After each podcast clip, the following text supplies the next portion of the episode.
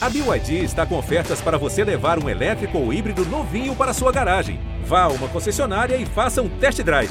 BYD, construa seus sonhos. Alô, Pelô! Elton? Elton que emoção! Esses negros maravilhosos. Foi Deus que quis! Mas tem o Lodum, sim. como, é, como, é que não, como é que não tem o Lodum? Segue o Baba. Fala galera, segue o Baba 61 no ar. Eu sou o Juan Melo e estou aqui mais uma vez com Pedro Tomé e Rafael Santana para aquela tradicional análise do futebol baiano às sextas-feiras. E a dupla Bavi não tem dado paz ao seu torcedor. O Bahia está de técnico novo após a saída de Dado Cavalcante, que até hoje o clube não informou se demitiu ou foi uma decisão conjunta. O tricolor anunciou a chegada do argentino Diego Dabove, de 48 anos, treinador visto em ascensão no futebol argentino. Pelo que eu tenho acompanhado de rede social, muitos torcedores do Bahia aprovaram a contratação. Enfim, chegou o treinador estrangeiro que muita gente queria, o oitavo da história do Bahia. Você também está muito animado, Rafa? Qual é o seu destaque inicial desse Bahia? Fala, Juan, Pedro, galera que está ouvindo, segue o Baba. É, eu acho que os torcedores estão animados mais pela, pela decisão do Bahia de tentar algo novo, né? Já era um pedido antigo de muitos torcedores do Bahia que o clube se arriscasse no mercado inter, internacional, né? E aí, depois do sucesso de treinadores estrangeiros por aqui, né? Como é, o Jorge Jesus, que é o caso mais emblemático no Flamengo, mas também o Abel Ferreira, agora o Vodiveda, eu nem sei se é assim que Voivoda. Voivoda? Afe Maria. Ainda bem que tem alguém letrado em espanhol nessa, nesse podcast. É, no Fortaleza, ah, aí eu acho que... Cê, vamos, vamos, vamos deixar a intriga de lado. Mas, enfim, né, depois da experiência desses três caras né, na, aqui no, no, futebol nacional, eu acho que cresceu ainda mais o apelo por algo diferente. Né? E a gente sabe que, de fato, o mercado de treinadores brasileiro é um pouco defasado, né? principalmente em relação aos nossos hermanos, até mundialmente mesmo falando. Eu acho que a, a animação é, é por isso. Minha única dúvida, e aí a gente vai debater ao longo do, do episódio, é se o, é se o novo treinador do Bahia ele se encaixa no, naquilo que o clube dispõe de material, de material humano e naquilo que o clube deseja para a temporada, para a sequência do Campeonato Brasileiro. Minha dúvida é essa. E eu adianto que eu desconfio que não, mas vamos lá, daqui a pouco a gente, a gente discorre mais um pouco sobre isso. É, segura aí, segura aí, que vamos primeiro agora para um destaque do Vitória. Vitória que encerrou o primeiro turno da Série B na zona de rebaixamento. A campanha já é inferior a 2019 e 2020, quando também lutou para não cair. Vai ter que fazer mais um retorno de recuperação. Pedro, queria saber de você um destaque inicial do Vitória, uma palavra de otimismo. É, vai ter que passar para outra pessoa, então, se você quer palavra de otimismo. Eu não vou lhe dar uma palavra de otimismo. Vitória precisa fazer praticamente o dobro de pontos que fez no primeiro turno, no segundo. Precisa jogar o dobro do que está jogando. Então, Vitória precisa fazer 30 pontos, gente. Vitória precisa fazer 30 pontos. Vitória empatou 10 partidas, ganhou duas e precisa ganhar 10 no segundo turno. É, a gente, na semana passada, estava falando aqui, quando baixou o clima e tal, falando sobre preocupação, falando sobre o futuro do clube extra-campo, né? A preocupação está aí em campo. E eu acho que o torcedor do Vitória não lembra, de fato, não lembra o que é jogar a terceira divisão. Eu acho que a diretoria do Vitória também não lembra o que é jogar a terceira divisão. É, é muito pior do que todo mundo lembra. Que a gente lembra que era muito ruim a jogar na terceira divisão naquela época. Hoje é muito pior porque não tem dinheiro de nada, não tem dinheiro de televisão, não tem dinheiro de torcida, a não sei que a torcida da Vitória abraça a Vitória de modo muito diferente do que a gente vem vendo e que a diretoria do Vitória, que, ou essa que segue, ou a que chegar, consiga ter muita criatividade para gerar receita e colocar dinheiro, porque senão a gente vê times tradicionalíssimos aí, tanto quanto Vitória, na terceira divisão, e que não conseguiram se reerguer. O Santa Cruz é um exemplo claro, um time de massa, óbvio, tem uma torcida menor do que a do Vitória, porque Recife, proporcionalmente, né? O estado de Pernambuco é menor, enfim. Mas é um time tradicionalíssimo, de muita tradição real mesmo, no Nordeste, nacionalmente O Santa Cruz está beirando voltar para a quarta divisão agora, porque o Santa Cruz não consegue segurar as pernas. Tem o exemplo do Náutico, que caiu para a terceira e está fazendo uma campanha mediana agora, mas está com cara de que não vai subir. A gente já vem falando sobre isso aqui outras vezes. É, é difícil, porque você não consegue se reerguer mesmo. Para você voltar para a primeira divisão, um trabalho tremendo, horroroso, que aí só de fato os grandes abnegados do Vitória vão conseguir de fato salvar o Vitória, se é que vão conseguir, mas o Vitória precisa ficar alerta. Esse número é muito. O Vitória precisa fazer quase 50% de aproveitamento no segundo turno. Gente. Ele fez menos de 25% nessa primeira. Então, é, não tem otimismo nenhum. Nenhum, nenhum, nenhum. Principalmente pelo que o Vitória joga, né? É, com esse mensageiro do caos, a gente vai segurar um pouquinho mais a análise do Vitória para começar pelo Bahia. O Bahia que está de técnico novo, como nós falamos mais cedo, por conta da saída do Dado Cavalcante. Né? O Dado saiu com o Bahia sem vencer seis jogos na Série A e despencando na tabela de classificação.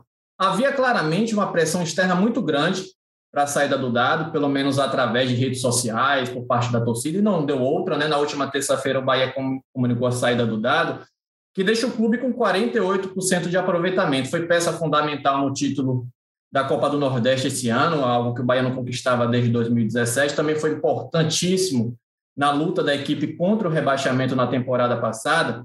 Eu queria saber de vocês sobre essa saída. Me chamou muita atenção a reação de alguns jogadores com publicação de agradecimento nas redes sociais, porque ficou claro para mim que ele era querido internamente, pelo menos por esses jogadores como Gilberto, Rossi, por exemplo.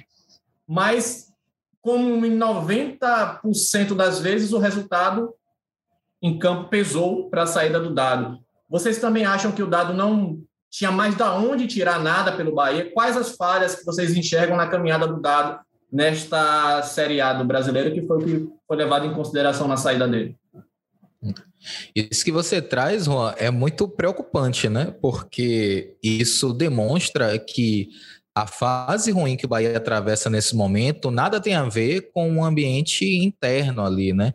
Porque muitas vezes o que, é que acontece? Tem ali uh, a maioria dos jogadores ou um grupo de jogadores insatisfeito com o comando, que se desgasta mesmo, e aí rola aquela forcinha para o cara cair, né? Ele já está na beira do precipício, só precisa de um empurrãozinho. Nesse caso daí, é, o Dado me parece que era muito querido pelos jogadores, né? Matheus Bahia chamando ele de paizão. E olha que o Matheus Bahia perdeu a titularidade nos últimos jogos, né? Gilberto, que é um, um, uma referência na equipe. Enfim, isso demonstra que a fase do Bahia é ruim tecnicamente, né? Tecnicamente, isso daí é muito mais difícil de conseguir se reverter. Eu acho que o dado, né? Para deixar já claro desde o início, né? Eu acho que o dado tem alguns erros, né? Alguns erros, alguns, algumas decisões questionáveis, na minha opinião, né? O torcedor vai lembrar muito da, do Danilo Fernandes pelo Matheus Teixeira. É, para mim, o maior erro dele dentro de campo foi naquela partida contra, contra o Flamengo, né? Que ele resolveu trocar tiro, foi de peito aberto e acabou sendo goleado. Mas assim, o que que representa isso no todo da passagem do Dado Cavalcante aqui, né? Um técnico que chegou desacreditado, tirou o time do rebaixamento, né? E a gente chegou em um determinado momento na temporada passada que a gente achou que o Bahia estava caminhando ali a passos largos para cair. Ele conseguiu salvar com duas rodadas de antecedência. Mais importante, conquistou o título da Copa do Nordeste e você via um padrão no Bahia. O Bahia, o Bahia tinha uma identidade, né? Então, o que, é que aconteceu? É, eu acho que a equipe se desgastou tecnicamente, né? Atingiu um limite, atingiu um ápice ali, limite técnico, e o dado não conseguia mais tirar. Mas ele não conseguia mais tirar não é, não é por conta do dado, não é que o dado não tinha soluções, é que o dado não tinha peças. Né? É muito interessante. Eu acho que a única vez que o dado expôs a diretoria durante toda essa passagem foi nessa última entrevista coletiva, quando perguntado sobre, sobre Rodriguinho, né? Ainda ali que bem discretamente, né, que ele tapa com luva de pelica, né, bem sabe? Vou tirar o Rodriguinho e vou botar quem? Um zagueiro, um volante. Naquele momento ali, ele transferiu a responsabilidade. Ele fez, ó, eu estou trabalhando com o que eu tenho. O Bahia foi para o jogo com duas opções no banco de reserva. E quem eram essas opções? Michael Douglas e Oscar Ruiz. Eu acho que é, dificilmente outro treinador, qualquer outro treinador, conseguiria tirar esse leite de pedra. Vai lá, Tomé. Não só para corrigir, ele foi para o jogo com Rodalega e Oscar Ruiz, que é pior ainda porque o Rodalega nem forma 100% tá, né? É muito pior ainda para ele. É isso, Michael, porque o Michael Douglas foi titular porque o Rossi estava suspenso. Exatamente, Pedro, obrigado. É, então eu acho que o Dado foi muito mais refém da diretoria, né, muito mais vítima da diretoria do que ele mesmo, o principal culpado dentro dessa história. Né? E aí acabou que ficou ali insustentável para ele, mas eu, eu abstenho Dado dessa, dessa culpa aí. Assim, sei lá, se fosse colocar numa proporção, talvez o que? 20%? Não mais do que isso. Eu vou, vou começar por um dado que, não sei, pode parecer antipático, enfim. O torcedor vai chegar aqui no podcast 50, quando a gente recebeu o PVC e ia começar o Campeonato Brasileiro. É, a gente falava, para mim, para mim estava muito claro que o trabalho do Dado tinha validade. O Dado começou o trabalho dele sabendo que ia ser demitido.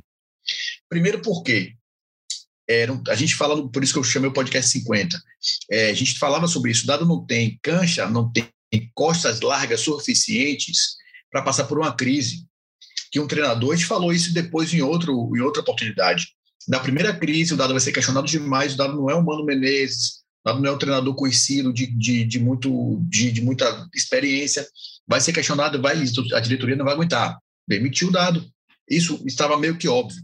E mais óbvio do que isso é a gente parar para analisar, porque a gente tem que olhar, vou pelo que a Rafa falou, da divisão em parcelas de culpa. É, a parcela de culpa maior é da diretoria do Bahia. Então vamos olhar para o culpado de fato. A diretoria do Bahia é essa que assumiu, vou colocar na pessoa do Guilherme Belitani, porque passaram diretores de futebol, mudaram nesse período. É, de 2018, que ele assume em dezembro de 2017, ele começa a temporada de 18 no comando. De lá para cá, qual foi a temporada que o Bahia começou e terminou o ano com o mesmo treinador? Nenhuma. O Bahia demitiu o treinador em, todas as, em todas as temporadas. Em 2018, eu fiz a anotação aqui para não me perder. 2018, Guto e Anderson. Anderson termina o ano. 19, Anderson termina, Anderson começa e termina o ano é Roger. 2020 começa Roger, passa por Mano, termina com Dado. 2021 começa com Dado, vai para dar boa que a gente não sabe se vai terminar a temporada. Então, o Bahia não termina a temporada com o treinador, porque toda vez que vem uma crise, o treinador vai ser demitido. Isso vai acontecer de forma sistemática enquanto a diretoria estiver aí. O, o, o chega com contrato até 2022. Será? Vamos ver. Então, tava, o cenário estava todo desenhado para que isso acontecesse. E o agravante disso tudo é você não dar a dado a possibilidade de ter um trabalho de continuidade, porque, como a gente fala, vem falando há semanas, há meses, talvez a gente falando, o elenco do Bahia é curto. O problema do elenco do Bahia é qualidade? Também. Mas não é o principal. O Bahia tinha um time bom antes de perder as peças que perdeu. Né? Perdeu o Tassiano, perdeu o Juninho, foi perdendo jogadores importantes, o declínio técnico, e o elenco não estava essa capacidade de reposição. Então, o Bahia foi muito cruel com o dado. Né? Foi muito cruel. E o Dado falou, quando ele fala, ele fala para o Globo Esporte de forma. Logo depois, né? Até interessante ver, porque geralmente a gente não vê o treinador falar logo. Ele fala: meu, eu sei que meu, meu trabalho é feito de resultados, mas eu tenho certeza que o trabalho foi bem feito. Eu também acho que o trabalho dele foi dentro da possibilidade, foi muito bem feito. Mas a possibilidade que o Bahia deu foi essa, de fazer um, um, um, campeonato inseguro, porque o elenco é inseguro, tem dificuldades. Então, eu acho que o Bahia é, jogou o dado na fogueira, e essa fogueira já estava montada desde dezembro, quando ele foi, quando ele assumiu, e depois ele assume de forma definitiva o Bahia. A fogueira já estava montada, a fogueira já estava pronta, queimando, esperando só a hora do lado chegar. E o Bahia foi empurrando ele para para a fogueira para poder ele queimar, ele queimar e pronto, aqui. Entreguei a vocês aqui. Eu acho tá, um pouco da comemoração, Rafa, que você começou a falar no destaque, a comemoração da torcida do Bahia não é só pela novidade, é pelo fato do Dado ter sido demitido, porque criou-se um, um, um, clima insuportável para Dado trabalhar no Bahia. Tudo era culpa do Dado, sabe? Porque tirou não sei quem, botou... Ah, mas ele está insistindo no Galdesani, até para a gente mesmo fez essa crítica aqui. Ele insistiu no Galdesani porque não tinha outro. Né? Durante muito tempo não tinha outro. Depois que surgiu o Raniel, depois que surgiu o pessoal do Sub-23, a possibilidade de você trazer mais alguém. Mas ele foi indo até porque o Bahia trouxe muito jogador E ele precisava testar todo mundo. Ele foi testando, testando. O Campeonato Brasileiro ainda tem isso, né? Ali, o, o próprio campeonato, a própria temporada é uma máquina de moer todo treinador. É tudo muito rápido, é um jogo atrás do outro. Você não consegue emplacar de fato um time, você não consegue treinar o time, porque você não tem tempo para colocar aqui para funcionar. Aí o time traz 15, são, foram 15, não foi, Rafa, que você fez um levantamento essa semana? 15, 15 jogadores. Você traz um time e, e um pouquinho, quase um time e meio. Você tem que testar essa galera. Você tem que testar os jogadores, você tem que fazer o time funcionar. E aí, obviamente, os resultados na Copa do Nordeste foi, o resultado foi muito bom, quase inesperado, né? principalmente depois do primeiro jogo, porque o time já, já não entrou como favorito, o saiu na frente, muito pela capacidade técnica de, de, do destaque de Rodriguinho, de Gilberto, do que necessariamente porque o Bahia estava muito bem treinado, enfim. E começou a Série A do jeito que começou, mas é, passando uma impressão muito falsa, né? E aí o torcedor acreditou naquele, naquele começo de campeonato lá. E aí colocou a culpa no dado porque caiu de, de produção por causa de dado, mas não foi. Né? Dado tem os pecados dele, mas não era o pecado suficiente para levar ele para a fogueira.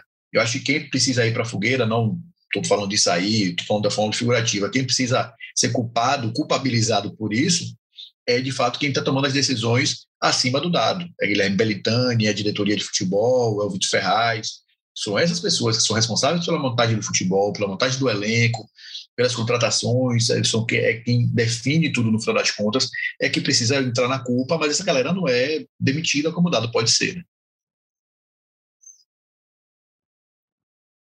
É, tem até um, um, texto que o Rafa até escreveu, brilhantemente por sinal, sobre essa saída do dado, né? É, o título é mais ou menos assim, né, Rafa? Maior pior reformulação, dado a refém das escolhas ruins da direção vocês podem acompanhar no GE. Globo, é um texto que ele cita exatamente isso em relação à reformulação que o Pedro falou, né? 15 contratações, você pega essas 15 contratações, tem um Conte que é o único titular incontestável, porque o Luiz Otávio está no lugar do Juninho, o Mugni chegou agora para ocupar o espaço deixado pelo Tassiano, que já foi embora. Então, estão aí os problemas da diretoria escancarados. Eu só faço uma provocação a vocês em relação à parcela de culpa do dado. Esses reforços não chegam também com aval do dado? O dado também dá sua parcela de, de, de contribuição nesse sentido de, olha, o Belintani vem aqui, olha, tem o Matheus Galdesani, tem o Lucas Araújo, o que você acha, Dado? Olha, eu acho que eles podem acrescentar. Então, também, eu acho que também tem uma responsabilidade do dado nessa montagem desse elenco. O elenco foi montado pela diretoria, mas também pelo dado, e aí, a, a, a, fora todas as outras lacunas, né, que a gente já está cansado de pontuar. O Bahia não tem um lateral, o Bahia não tem jogador de velocidade. Não tem um lateral, na verdade, é, é para fazer sombra aos titulares, né? Até recentemente o Capixaba foi, voltou a ser titular na equipe de dado, talvez outra decisão questionável dele, tirar o Matheus Bahia, que defensivamente é superior, ao colocar o Júnior Capixaba por conta de um gol contra o Atlético Mineiro, não acho que jogou suficiente para justificar essa titularidade. Enfim, mas seguindo para o futuro do Bahia, seguindo para o que o Bahia tem feito também, amigos, Bahia trouxe o Diego Above, né, da Above, argentino, 48 anos. Pouco tempo de mercado, né? Pouco tempo de mercado. Desde, é, começou a carreira como treinador aos 45 anos, passou por São Lourenço, Argentino Júnior e Godoy Cruz. Rafa até pode ter, trazer mais detalhes, porque fez um levantamento sobre como joga, o que, que gosta. Mas vocês também não acham muito arriscado você trazer um treinador de fora pela primeira experiência no Brasil, com uma equipe lutando contra o rebaixamento, lutando contra o rebaixamento, se aproximando da luta contra o rebaixamento. Não sei se isso vai se concretizar nas próximas rodadas. Para fazer uma campanha de recuperação essa altura do campeonato, não é muito arriscado essa mudança para um treinador estrangeiro. É claro que não havia muitas opções no mercado nacional, mas para um treinador estrangeiro que chegar e se adaptar não seria muito mais arriscado. O que, é que vocês é, pensam sobre a chegada do Damove? É, sim, é, respondendo, eu acho arriscado. Agora, o, Bahia ele tem um, um, grande problema né, nessa relação com o treinador estrangeiro. O, treinador, o, Pedro estava falando, né, fez a lista dos técnicos da era Belintani. O Bahia sempre começou o ano com treinador empregado. Então, assim, a, a, aquele momento ideal para você trazer um cara estrangeiro para começar o trabalho desde o início não existia no Bahia porque sempre havia treinador, o cargo não estava vago. E aí, enfim, é, acho que chegou um momento que talvez a diretoria falou: ó, se a gente não conseguir trazer também, ficar dependendo só de é, início de temporada, a gente não vai trazer nunca. Não deixa de ser arriscado, Porém, eu acho que se você tem confiança no profissional que você vai, tra vai trazer. Eu só, eu só ia acrescentar que ele tentou também ano passado o Miguel Angel, né? Durante a, na saída do, do Roger também houve uma tentativa no meio do ano passado. Chegou é. a fechar com o Miguel Angel, né? Pelo que o Belintani falou, chegou a fechar com o Miguel Angel, a família de Miguel Angel, que foi que teria sido entrave porque não queria vir no meio da pandemia. Por causa da pandemia, é, e naquele momento em que o Bahia, o Brasil vivia números alarmantes, né? Então, assim, o Bahia já flertava com essa ideia de um treinador estrangeiro e faz até sentido para aquilo que para aquilo que a direção do Bahia se apresenta, né? A direção de futebol do Bahia se apresenta. O, a, a, as minhas questões são, vamos lá, você estava falando sobre a matéria que eu fiz, Juan. Eu, eu passei essa manhã inteira né, uh, analisando uh, vídeos, textos, uh, lances dos times do Dabove. E aí, o que, que acontece? Eu acho que ele vem para cá e vai implantar no Bahia um modelo de jogo completamente diferente daquele que esses jogadores estão acostumados. Assim, antes de tudo, é, todo mundo fala que ele é um treinador adaptável ao elenco que tem em mãos. Só que, mesmo sendo adaptável, ele tem uma maneira de jogar. E a maneira de jogar é, é encaixes individuais, longas perseguições, muita intensidade. O time dele tem muita intensidade é, é, um time que aposta mais no jogo direto, e o jogo direto não necessariamente é chutão, mas é a bola quebrada no, no centroavante, e o centroavante do Bahia, né, ele não é o. A característica do Gilberto não é essa, é mais de deslocamentos né, em diagonal, em, em, em curto espaço. É, e aí o que, que acontece? Ele precisa de um time muito físico. Se você pegar o, os lances do Argentino Júnior, por exemplo, os caras correm como loucos no campo. E como é que ele é, é, um, é um treinador que preza muito mais pela defesa, né? Mas não é um treinador que preza pela defesa jogando com as linhas baixas. Ele adianta a sua marcação e impede que o seu rival construa, fazendo essas perseguições loucas pelo gramado, pelo, pelo campo, até que o rival consiga rifar a bola e aí eles recuperam. Então, isso requer é, preparo físico, isso requer muita intensidade e se você repara nos lances, assim é tudo muito coordenado. Não é, não, não são perseguições, é, é, é, sabe, a esmo. É tudo muito coordenado, tudo bem treinadinho assim. Então, assim, primeiro, o Bahia tem tempo, ele tem tempo para coordenar essa, esse tipo de pressão? Não tem. Ele tem os jogadores capacitados para fazer isso. Imagine um ataque com Gilberto, Rodriguinho, roda Diega, todo mundo acima dos 30, aí você tem um Mugni, que não é um jogador que se caracteriza pela intensidade, e aí você só tem um Rossi, que consegue fazer isso.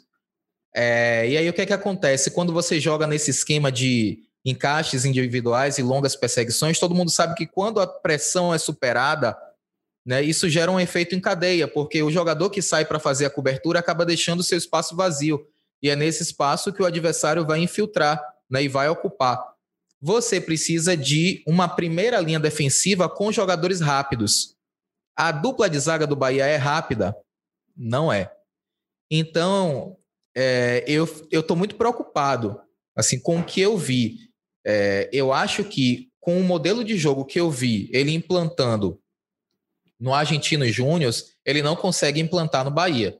Isso significa que ele é, vai ser um fracasso aqui? Não. Isso significa que ele vai ter que usar dessa, dessa, desse seu lado adaptável para montar um esquema de jogo diferente aqui. Porque se ele tentar implantar o que ele fez no Argentino, o que ele fez no Godoy Cruz, aqui não vai ter sucesso. Eu tenho, eu tenho absoluta convicção disso, porque o Bahia não tem jogadores é, com essas características. E aí talvez a gente até veja alguns outros jogadores ganhando mais espaço.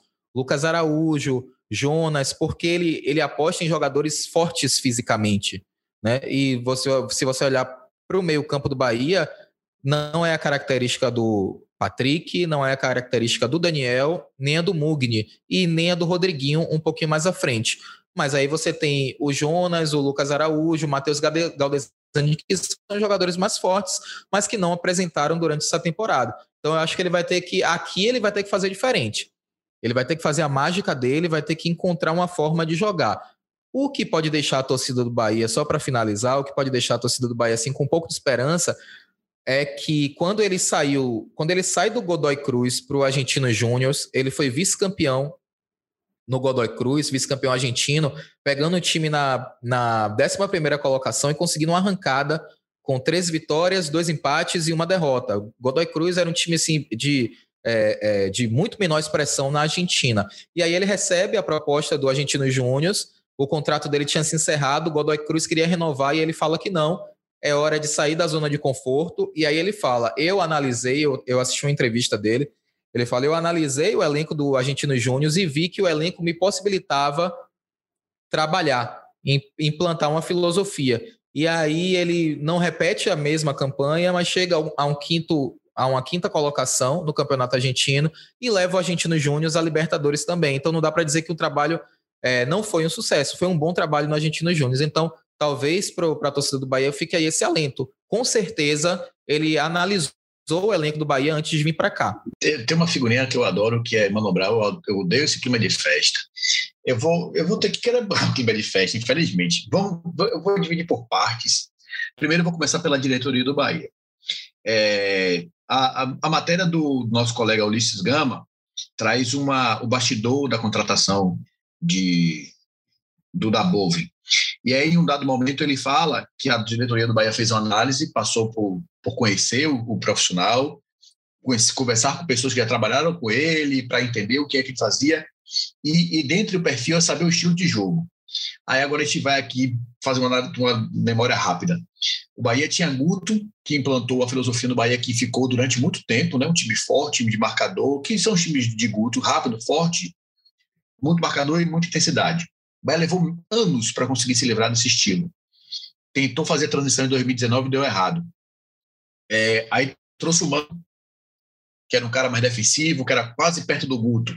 Deu errado. Aí voltou para o Dado, que é um estilo de jogo muito mais parecido com o de Roger. De bola no pé, saída construída, saindo com a bola no pé, o time que constrói da defesa até o ataque com muita calma. Aí demite o Dado e traz um cara que tem características de trabalho parecidas com a de Mano, parecidas com a de Guto. Ou seja, a diretoria do Bahia não tem um projeto de futebol. Ponto.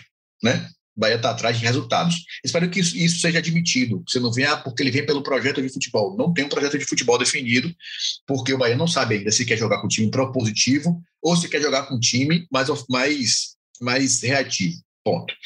É, vamos para a parte de, do, do Dabove. Dabove é, nitidamente, pelo que o Rafa falou, é um cara bielcista. Né? A escola argentina, é, é, o Bielsa é quase um deus na Argentina. É, é isso aí. É o time que marca muito alto, que corre atrás do, do adversário o tempo todo, mas que deixa muito buraco. E, gente, o Bielsa preza. O Bielsa não pega qualquer, qualquer trabalho. O Bielsa preza o lugar onde ele possa trabalhar, ter calma, paciência para dar resultado. Porque ele sabe muito bem que ele precisa de tempo. Eu, eu não sei se eu vou conseguir explicar para quem não, não tem tanta, tanto linguajar tático, mas perseguição e marcar por encaixe é necessariamente você estar correndo atrás do seu adversário que está com a bola. É, se, vamos dizer assim, o centroavante pegou na bola, o zagueiro vai atrás vai correr atrás dele. E aí vai deixar no um buraco. Baba, no Baba também, a gente chama de cada um pega o seu. Cada um pega o seu, exatamente, mãe. Pronto, perfeito, Rafa. É isso aí, cada um pega o seu. O centroavante vai sair, o zagueiro vai atrás.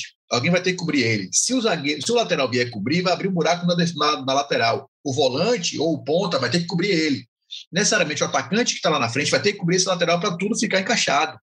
É, isso não é um trabalho assim, fala, opa, já sei o que eu tenho que fazer. Isso demora. Para você saber que o seu zagueiro saiu e o seu lateral tem que cobrir, isso leva muito tempo. É um trabalho treinado. O time joga praticamente ensaiado. Quando dá certo, dá certo, mas dá certo a vera. O time joga bonito porque marca na frente, joga perto do ataque o tempo todo, toma a bola porque é, a linha bielcista é um pouco de, de, de Guardiola também. Se você tem a bola, você não é atacado. Então, é a maneira que você tem. Você, o mais rápido possível, você recupera a bola para poder ela ficar com você e não ficar com o adversário para ele não lhe atacar, você não tomar gol. Então, é, eu vejo um problema. Primeiro, porque assim, a gente está no final do primeiro turno. É, o Dabove é um treinador estrangeiro, tem apenas três anos de trabalho, está vindo para o Brasil pela primeira vez. É um cara que tem língua estrangeira, vai se adaptar no campeonato que não tem tempo, não tem paciência para um time que está completamente desfigurado. Veio de um treinador marcador para um treinador propositivo. É um time que não tem identidade, como o Rafa falou, um time que não tem intensidade. O Bahia não tem possibilidade de ter um time rápido hoje, porque não contratou jogadores suficientes para dar características de um time rápido. Não tem um time forte fisicamente. Jogadores fortes fisicamente, quem são? Jonas. O Jonas está fora de forma. Jonas é forte fisicamente, mas está pesado. O Rodallega também é forte fisicamente, mas está fora de forma. Gilberto, que ele preza muito pelo, pelo, pelo pivô, Rafa, como você falou, Gilberto nunca foi pivô. Gilberto joga de frente para o gol o tempo todo. É, ele gosta de, de, volantes fortes e altos para poder disputar a segunda bola. Quem são os volantes fortes e altos do Bahia? Galdesani não é, Lucas Araújo não é. Então, se ele analisou, ele deve estar vindo sabendo que ele vai vir. É, espero que ele traga uma ideia completamente diferente. É, fora isso, eu vou trazer só uns números aqui para o torcedor do Bahia entender. O torcedor do Bahia é exigente, o torcedor do Bahia sabe como é. O, os times de, de, de da Bove tomaram, tomam poucos gols. Em 19 tomou 33 em 42 jogos, em 20 tomou 27 em 39 jogos. Em 2021, mesmo ele pedindo demissão do São Lourenço, tomou 26 em 23, ainda é pouco. Em compensação, em contrapartida, em 2019, em, 30, em 42 jogos, ele fez, em 39 jogos fez 42 gols. Em 39 jogos, fez 39 gols em 2019. E em 2021, em 20 jogos, fez 23 gols. É um time que faz pouco gol. Ou seja, a torcida vai ter que ter muita paciência, porque é um time que pode até não tomar, mas até consolidar uma defesa forte para não tomar gols demora muito para você conseguir encaixar e passar sua ideia de jogo, sua filosofia para o, o jogador entender, para o elenco entender. E faz pouco gol. A torcida do Bahia vai adorar, a torcida do Bahia vai adorar essa, essa, essa fórmula. Então, é, eu não sei. E somado a tudo isso, as últimas escolhas dessa, dessa diretoria do Bahia me deixam extremamente desconfiados. Errou praticamente todas as contratações que fez. Falou que ia mexer no mercado sul-americano. O que foi que trouxe do mercado sul-americano até agora que deu resultado?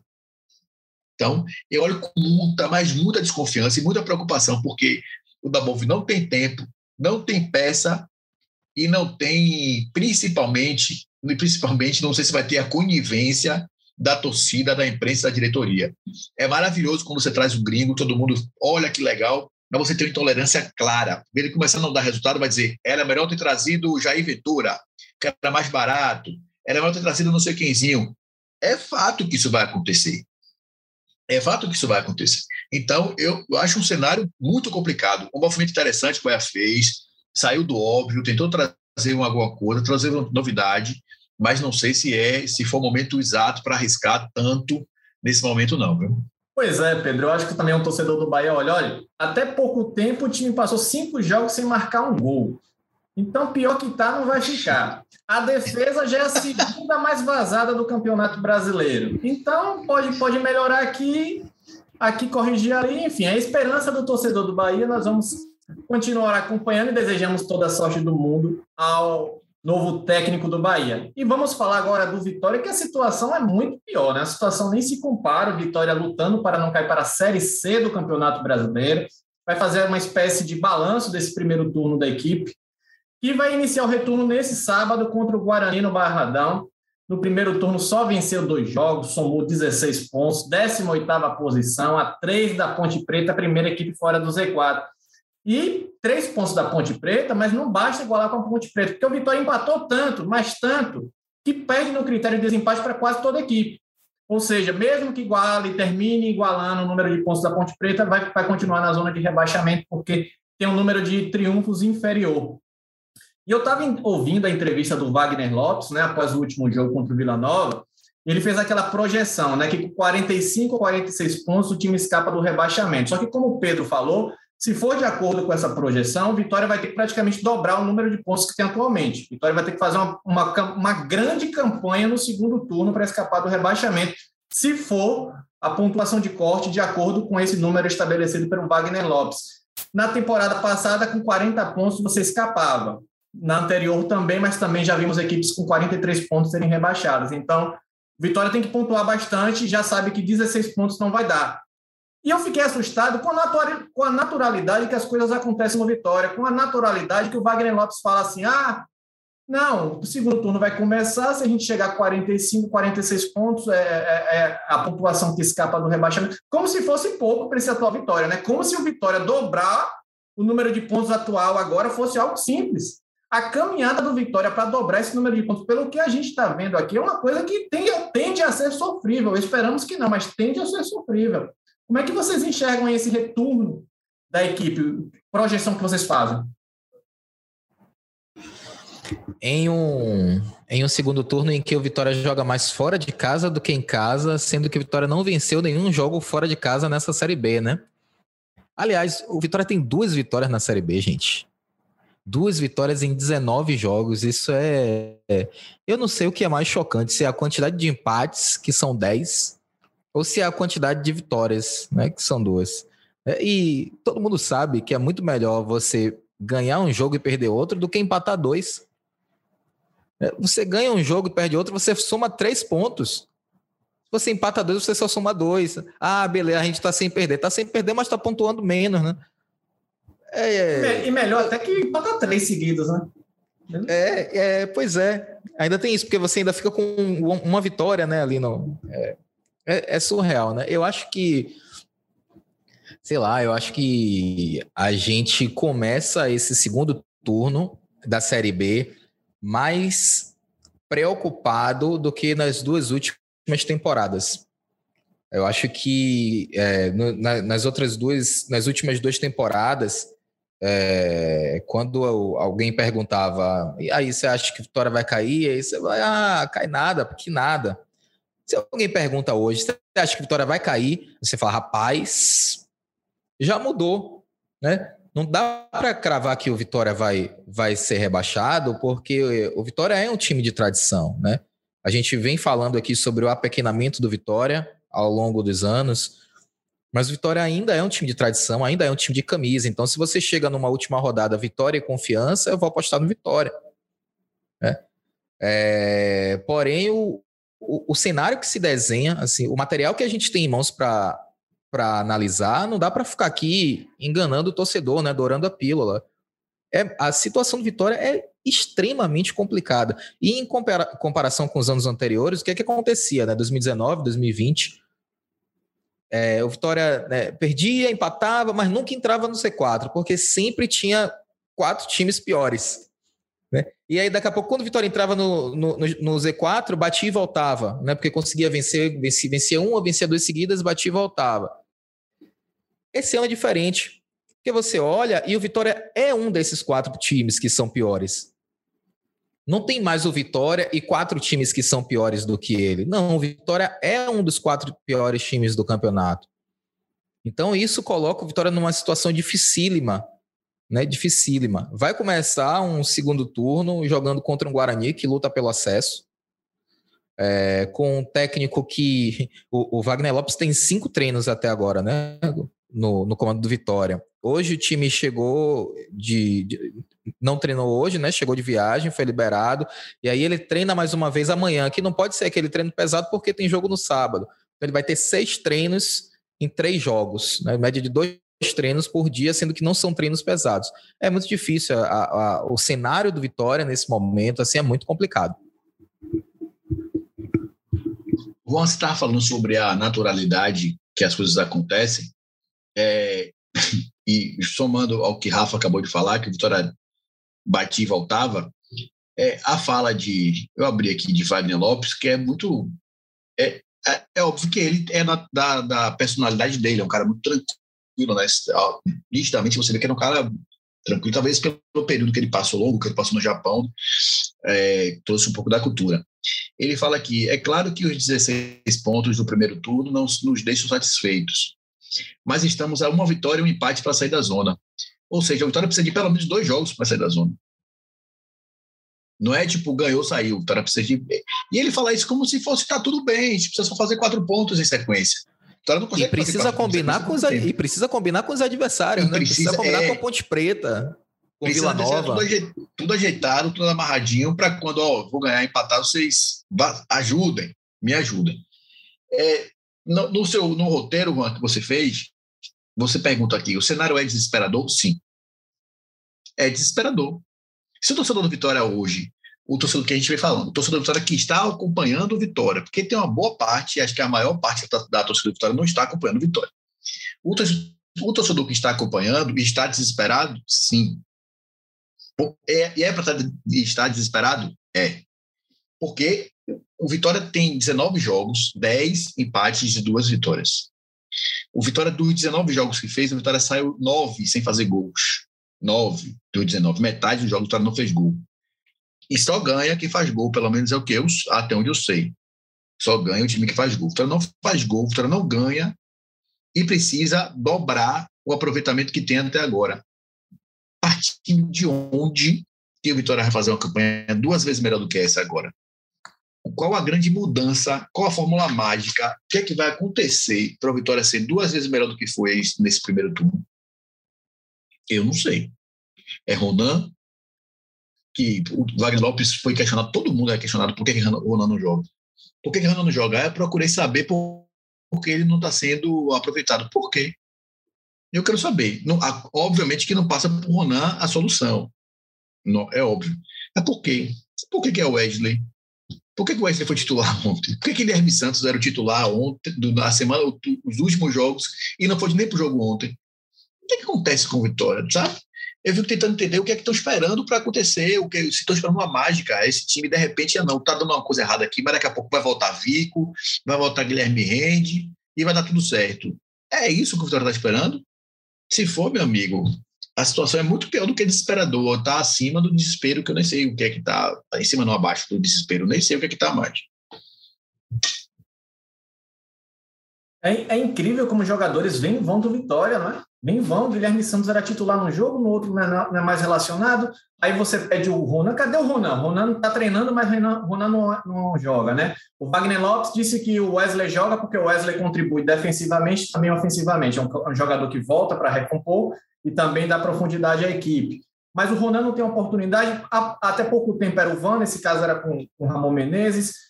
Os jogadores vêm vão. O Igor Catatal era reserva, depois titular, depois. Cadê Catatal, gente? Nem relacionado é. Cadê Vico? É isso. Cadê Guilherme? Nessa Mendes? resposta. Ô, Juan, desculpa lhe interromper. Cedric. Nessa resposta. Cedric, é, Cedric sumiu, Cedric. É, nessa resposta de Ronan, o Wagner Lopes fala que ele fez dois bons treinos, fez dois bons treinos comigo. Por que ele não jogou? É, é um, um monte de questionamento assim que a gente não entende, não tem resposta de fato. E ninguém está dizendo que Ronan vai entrar e vai resolver. Ronan é a solução. Não é isso, é dar oportunidade para quem ainda não teve de ter uma sequência de repente, porque quem está jogando não está entregando. Aí os jogadores vêm vão inacreditável. E talvez uma das explicações, uma, né? Uma, são quatro treinadores. Quatro pessoas diferentes estiveram na beira do gramado dirigindo Vitória em um turno de Série B. Ah, o Ricardo Amadeu era interino. Conta sim, dois jogos. Vitória fez dois jogos com o Ricardo Amadeu dois jogos, o mesmo número de jogos com, que, com o Rodrigo Chagas e com o atual técnico. Ramon Menezes ficou outros, outros 13 jogos. Então você pega um turno de Série B com quatro treinadores diferentes. Aí, daqui que o, que o Wagner Lopes saiba quem é Ronan, já se passaram alguns jogos.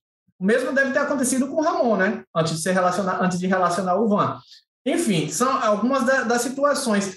Aí eu, eu tava, a gente estava escrevendo a matéria desse balanço né, do primeiro turno do Vitória. Acho que Rafa entrou na mesma dificuldade que eu, né? Na hora de você elencar o destaque do Vitória, é difícil. Qual, qual jogador conseguiu se sobressair no Vitória nessa caminhada do primeiro turno? O Pablo Siles, atuação regular, expulso duas vezes. Lucas Arcanjo, talvez, porque não comprometeu, mas fora isso, quem? Agora, se a gente pegar quem está entregando a menos do que todo mundo esperava, a lista do Vitória não, não acaba mais. Aí você pega o Fernando Neto. O que, que o Fernando Neto entregou até agora de Série B? O Catatal, o Catatal não está jogando mais. Vocês lembram de Samuel Granada? Samuel Granada. Pois é, chegou. O Guilherme, Guilherme Santos não é mais relacionado. Tem o Roberto, Raul Prata. Enfim, vocês conseguem elencar um destaque desse Vitória? Rapaz, é a mesma, a mesma resposta que você, que você dá quando pergunta se, se o Vitória vai, vai ser rebaixado. Rapaz, eu vou confessar aqui pro, pro torcedor uma dificuldade que a gente tem quando a gente está fazendo o jogo do Vitória, né? A cobertura do jogo Vitória e depois, né, o pós-jogo com as matérias. Aí tem aquela matéria de atuações, né, que a gente precisa dar as notas para os jogadores. Nossa, como é difícil, como é difícil dar nota e, e escolher os destaques positivos e negativos do Vitória. Porque você termina um primeiro tempo, como foi o do jogo contra o Vila Nova, e você não tem ninguém que foi bem e ninguém que foi mal. Assim, mal, quando eu digo mal, é aquele cara que, sabe, que errou tudo. Você, o que você tem no Vitória, e aí você vai, você vai colocando, usando esse parâmetro, são jogadores que deixaram de, de, de entregar. O Fernando Neto e o Soares no jogo contra o Vila Nova, eu não sei quantas vezes o narrador falou o nome deles. Assim, eles estavam escondidos em campo.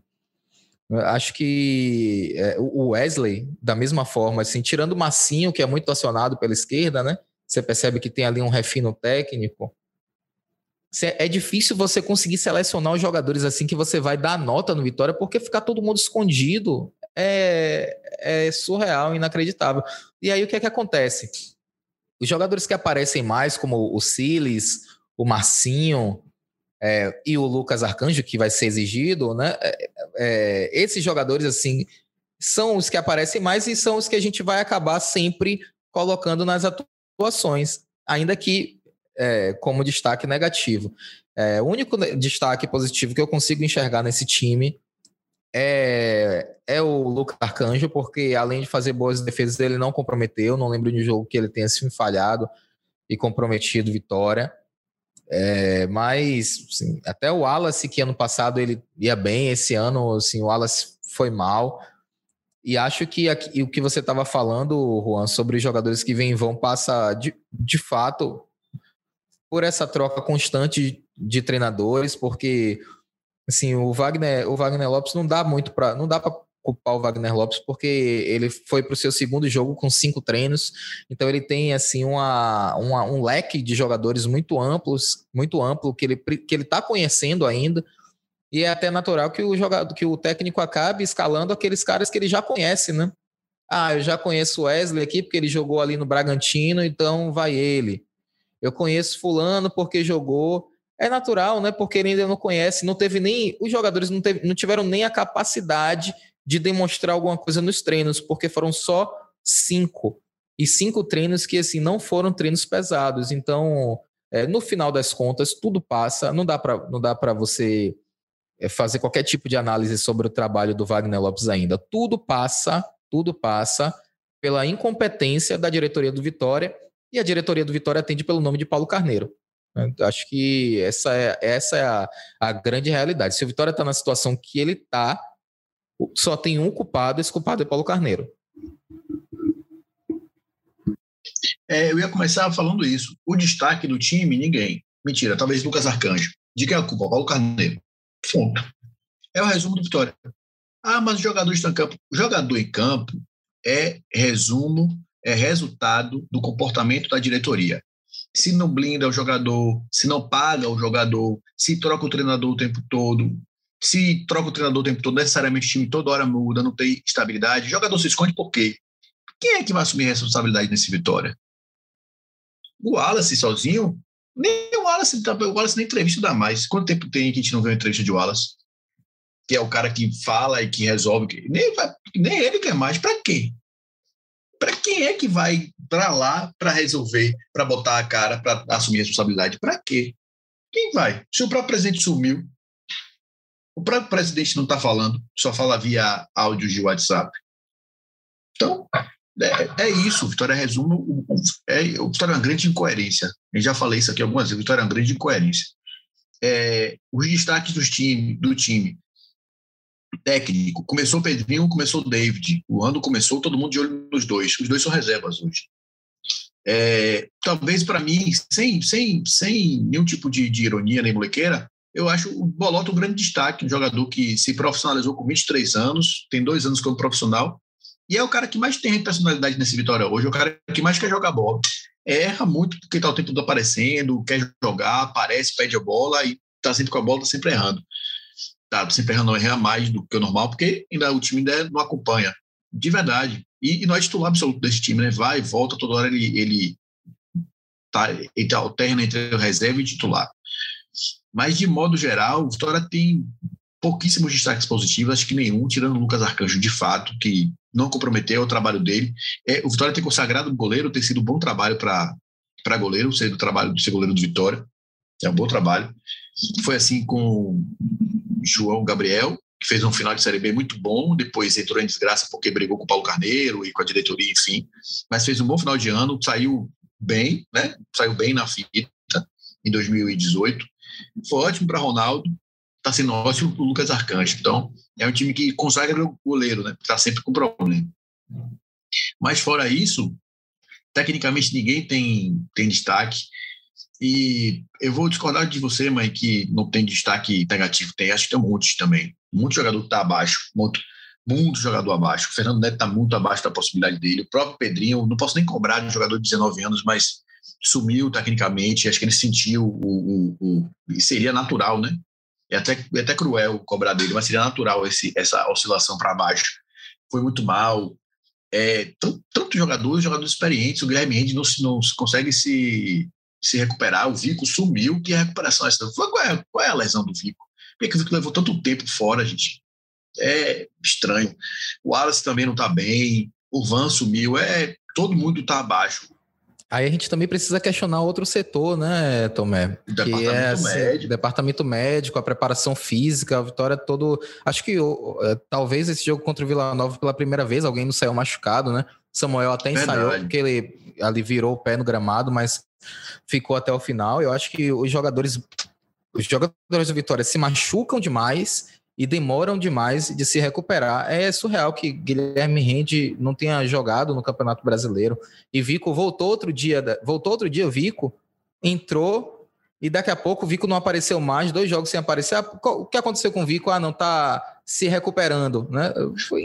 Ou seja, o cara então não tinha condição de, de, de ter entrado em campo. Né? Será que não pode ter agravado ali alguma coisa?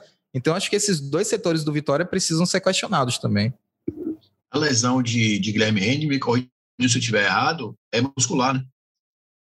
A lesão muscular de Guilherme Rende tem quanto tempo, gente?